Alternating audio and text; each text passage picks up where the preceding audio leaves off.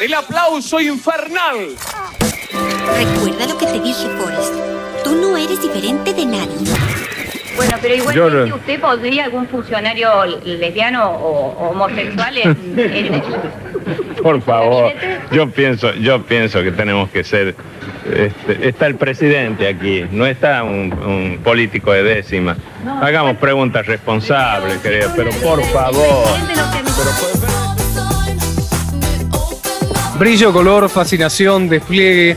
Mujeres bellas marcaron el regreso de la revista a la ciudad de Buenos Aires. Era febrero del año de- 1995. El Teatro Maipo, en la calle Esmeralda, ponía en cartel la obra Viva Revista. Numerosas personalidades de la cultura y el periodismo concurrieron al estreno. espectacular. Solamente Lino, Patalano y Julio Boca podían eh, hacer esto. Revivir la revista de esta manera es, es creo que a lo grande. Es, Hubo una gran novedad. Por primera vez, una travesti ocupaba el rol de vedette. Se llamaba Cris Miró. Una belleza deslumbrante, surgida en la noche gay porteña. Si bien al comienzo no hizo explícita su condición de trans, se fue creando el rumor. Al cobrar notoriedad desafió el esquema binario de géneros y los prejuicios de una sociedad con una seducción misteriosa, imponente, que les abrió camino a muchas otras. Ella también dejó su huella en la ciudad. Soy Gisela Marciota. Acompáñame por Buenos Aires en este podcast de Gente en Movimiento.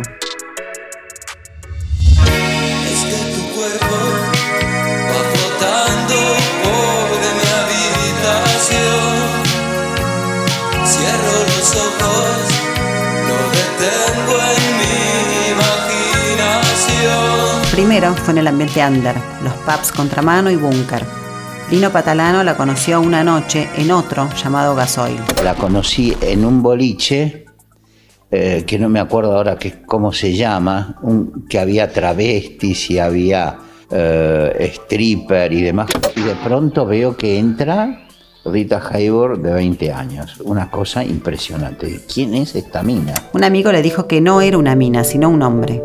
Patalano le prometió que la convocaría para una revista y así lo hizo, dos años después. Gracias a ese espectáculo, fue reconocida como la vedette del año, un verdadero hito. Toda la gente dice, ay, vos fabricás estrellas. No, las estrellas nacen. Uno lo que hace es poder iluminarla. Y vi que eso yo la podía iluminar y bueno, y la iluminé. Cris Miró nació el 16 de septiembre de 1965 en Buenos Aires. Era hija de un militar retirado y una ama de casa. Creció en el barrio de Belgrano. Desde que éramos muy chiquititos, eh, ella, yo digo ella, para ustedes, para mí era él, era diferente. Eh, Desde que nació, desde que nació era diferente, desde que tenía un año era diferente, parecía una nena, la confundían con una nena en la calle. El día que Cris Miró hubiera cumplido 55 años, su hermano, Esteban Virges, concedió una entrevista al programa Confrontados. Era eh, una situación de vergüenza porque hay personas que se daban cuenta que era afeminado, yo veía los silencios, las caras, eh, esas cosas, y yo decía, ¿por qué no es como yo? Tomó clases de teatro y baile. Antes de Viva la Revista, había participado como actriz en la película Dios las cría, de Fernando Ayala, y en la adaptación cinematográfica de la novela La Peste, dirigida por Luis Puenzo. Es el santo patrón de los afectados por la peste. Cuando fue lanzada como vedette, también estudiaba odontología.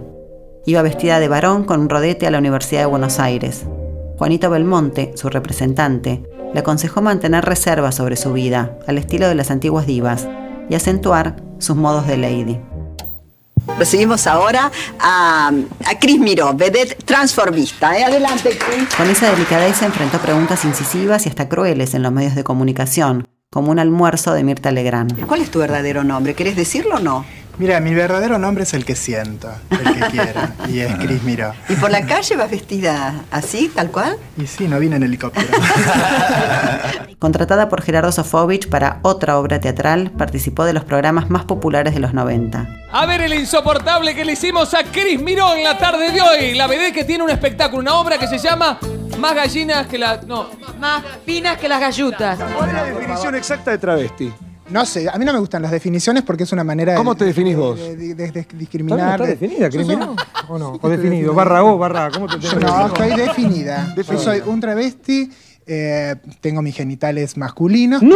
Ella, obligada mil veces a explicar quién era, con la alusión constante a la genitalidad, quizás por el desconcierto que provocaba en los otros su seducción, como escribió Baudrillard, la seducción sabe, es su secreto, que no hay anatomía, que no hay psicología, que todos los signos son reversibles, nada le pertenece excepto las apariencias. No era una gran bailarina, no era una gran comediante, no era una gran eh, cantante, no era una gran nada, era que aparecía y todo el mundo la tenía que mirar, y mirar bien. Mucha gente, muchos críticos inclusive dijeron que la presencia más femenina dentro de eso, que estaba lleno de mujeres, era Chris. En 1997 tuvo que dejar funciones en la costa atlántica porque se sentía mal. Los primeros síntomas de la enfermedad que terminó con su vida empezaban a manifestarse. Tal vez por la enorme carga de discriminación que soportó en aquella época, decidió mantener el diagnóstico en reserva.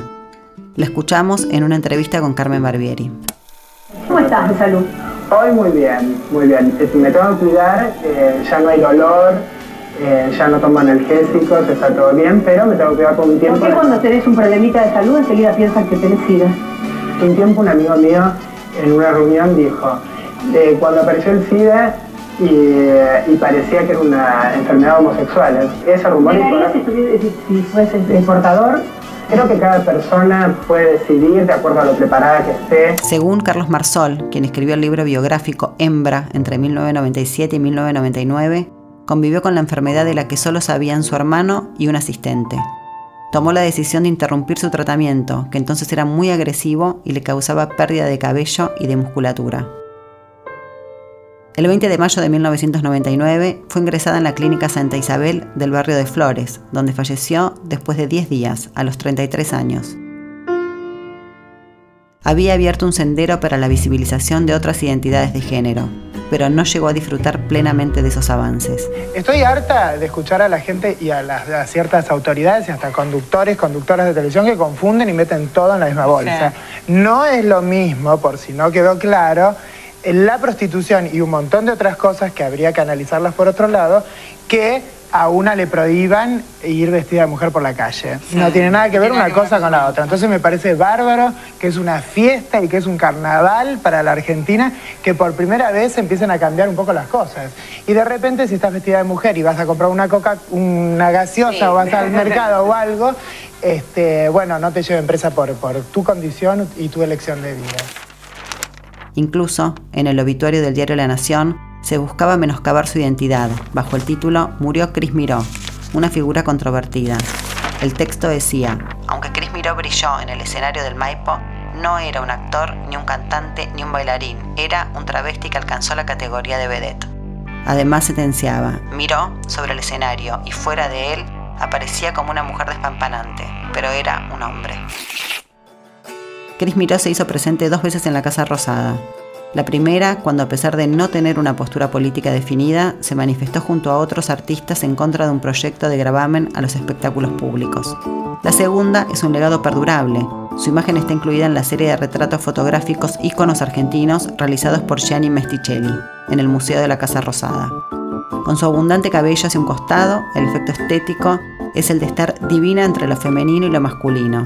La mirada parece decirnos que esas supersticiones de la anatomía no pudieron ni podrán opacarla nunca.